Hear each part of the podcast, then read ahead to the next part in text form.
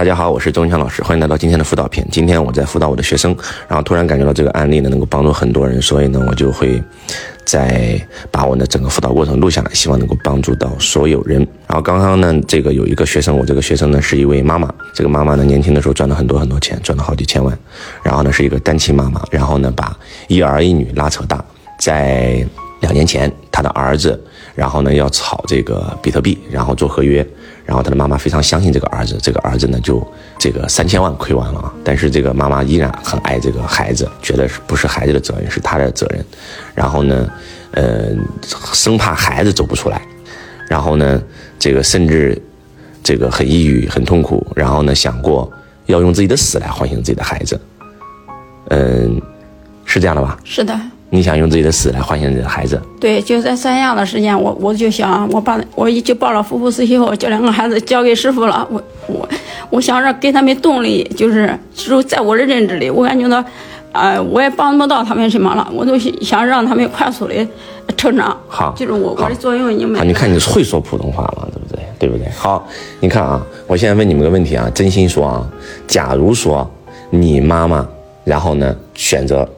走上了这条不归路，他会唤醒你呢，还是会让你们根本没有办法再活下去？你说一下你的想法。我当时我我知道我妈要跳楼，已经一个月第二次的跳海的这件事情之后，这个月已经第二次的时候，我当时已经我穿着我没有当时我没有穿衣服，就是上半身是就穿了一个内衣我出去了。我出门碰见了两个就是男性，然后这一刻的时候我立马我返回去了。返回房间了，然后返房返房房间第一件事情，我就是去窗户边看了一下，我发现我也不害怕了，因为我本身我也是一个特别害怕死亡的人，我那个时候我也不害怕了，我觉得我妈想做什么就让她去做吧，我可能这是对她最好的一件事情。那如果说她真的呃自杀了，然后你还能活下去吗？你觉得你这辈子活会不会一辈子活在阴影里，甚至有可能你根本活不下去？根本活不下去，我当时就想跳下去，因为我当时不。已经想跳下去了，我先跳下去，我妈是不是就不会去跳海了？啊，也就是说，你想的是，如果你妈跳楼，你不如你先跳楼，唤醒她不跳楼。对。或者说，如果她真跳了，其实你也得跳，因为你也活不下去了，对吗？是这样的。好，然后你说一下，如如果你妈做出了这样的行为，你会你会怎么做？嗯，就是那天那天早上，我姐姐给我打电话说说那个她和我妈妈又又闹矛盾了，然后我妈妈说她要去跳海，我。我当时我就在想，我说这昨天不是我们昨天晚上有在沟通，怎么沟通好了？第二天早上突然又是这种情况，我说就感觉很无助吧。当时，我我想让你想象一下，就是假如说你妈妈真的，她认为她用她的死可以唤醒你，如果她真的自杀了，你觉得你能行吗？我肯定是醒不了的，而且我觉得如果真的发生这种情况，就是没有人能把这个心结给我打开，我觉得我我可能也就。也也也活不下去。换句话讲，就是你想，呃，用你的死亡去唤醒你的两个孩子，因为你很爱他们。但是呢，实际上你的死亡只会把他们害死。你现在你现在听懂了吗？听懂了。嗯，我错了。你错了，对吧？所以呢，就是我这个学生呢，他为什么对我很感动，就是因为他觉得我救了他的命，对吧？是的。好。嗯，那师傅救了你的命，救了你第一条命，叫做生命。那接下来呢，要救你第二条命，叫慧命，也就是智慧的慧。呃，刚刚呢，师傅给你讲了一个我妈妈的故事。我妈妈是一个农村妇女，不识字，这辈子从来没有超过赚过超过五千块钱，而你是靠自己的本领赚了好几千万。那么你给了孩子很好的生活条件，但是因为你是单亲家庭，你觉得你没有给孩子提供一个很好的生活环境，你对孩子是愧疚的，你觉得你对不起孩子，你一直有这样的。思想对吧？孩子没有父爱，感觉到我我是我做是我当时的就是年幼无知，嗯，没给孩子一个完整的家。嗯嗯嗯，好，你这个念头是从什么时候开始的？从他们很小的时间，就是他可能都记不记不清他小这个儿子记不清他父亲，这个大的还还有点，嗯，还有点印象。呃，那时间我就开始拼命了。我我为啥？我就我当时做销售的时间，我就拼命的去做事儿，再苦再累再难，我知道想到我孩子，我孩子是我唯一活下去的理由。嗯，当时那时间我就我就有，我就让我的孩子过最好的生活。所以你有了这个动力，所以你才能赚到钱，对吧？对对。你赚了好几千万。对。然后呢？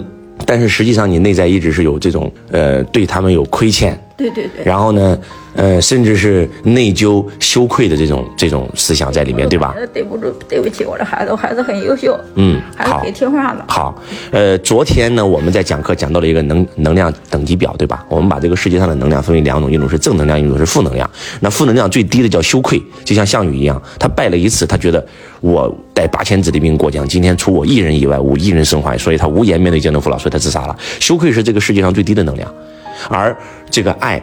呃，喜悦是这个世界最高的能量。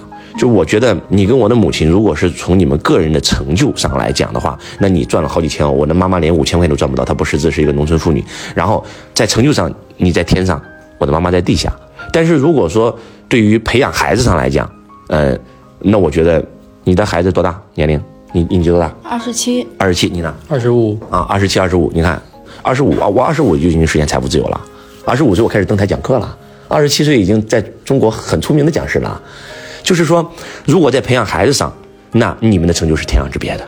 其实我们今天很多人，我们年轻的时候，大家在一起探讨的是你的事业做得有多好，我的事业做得有多好。但是当我们年老的时候，探讨的是你家孩子是有什么成就，我家孩子有什么成就。所以从这个领域上来讲，那我的妈妈跟你的结果是天壤之别的。那她为什么能够把一个孩子从一个十五岁的一个农村少年，没有资源、没有背景、没有学历，能够培养成今天这样的人呢？你你想不想让你的孩子成为这样的人？想好，第一点，我妈妈从来没有想过自杀。即使我们家里破产，即使我们家里被债主逼门，即使我父亲被含冤入狱，我妈妈从来没有想过自杀，因为我妈妈知道，如果我死了，我孩子怎么活？你现在听懂了吗？听懂了，所以从今天起，不要再有任何的自杀的倾向。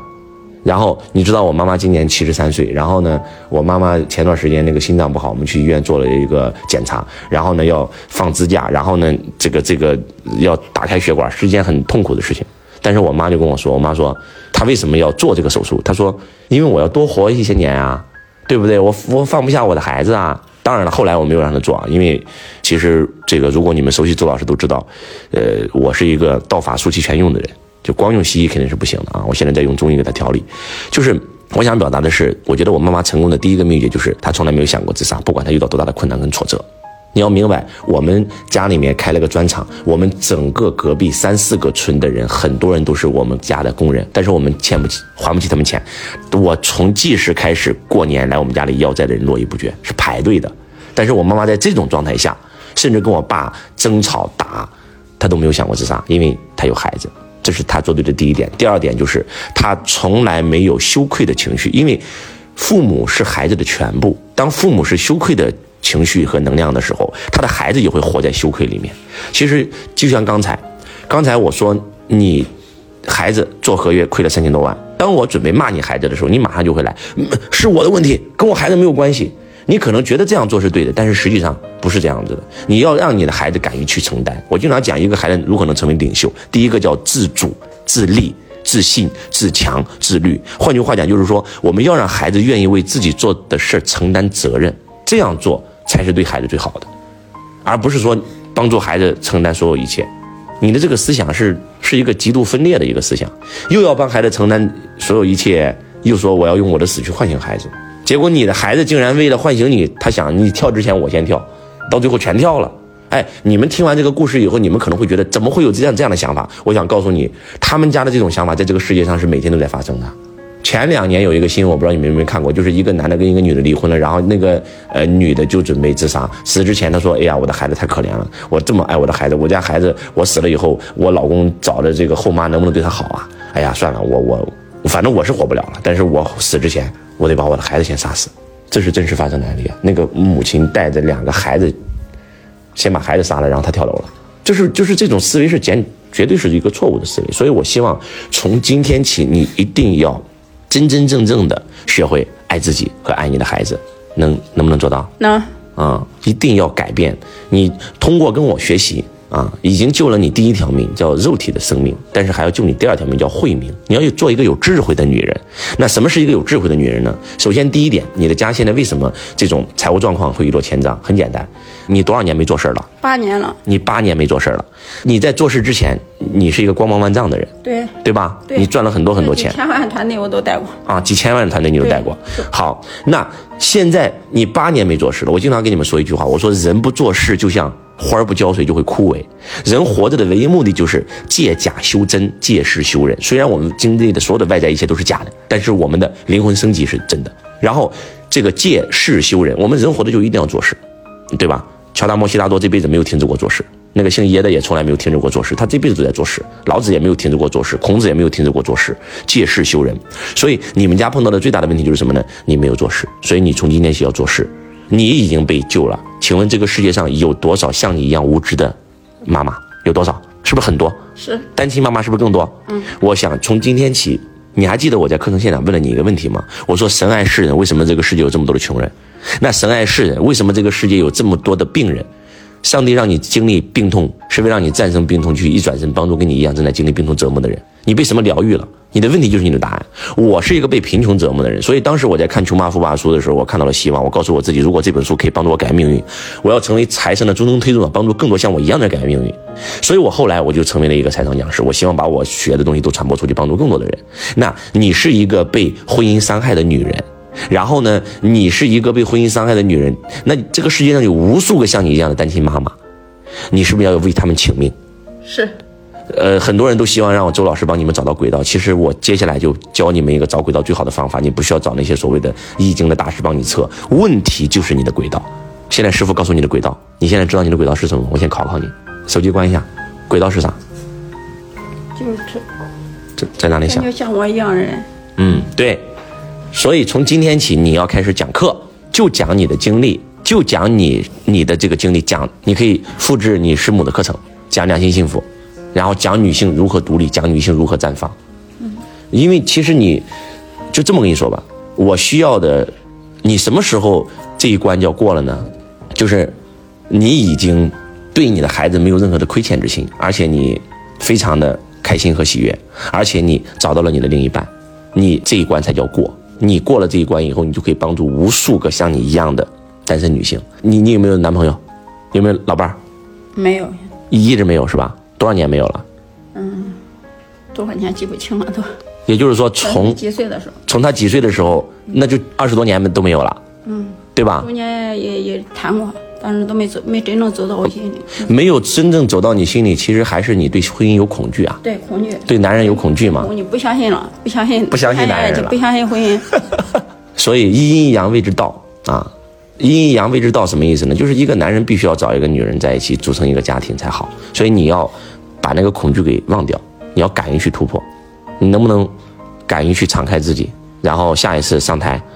然后这个介绍一下自己，师傅帮你找个对象，你敢不敢上台？嗯，我现在还不想 不想找你现在还不想找？哎，你看到没有？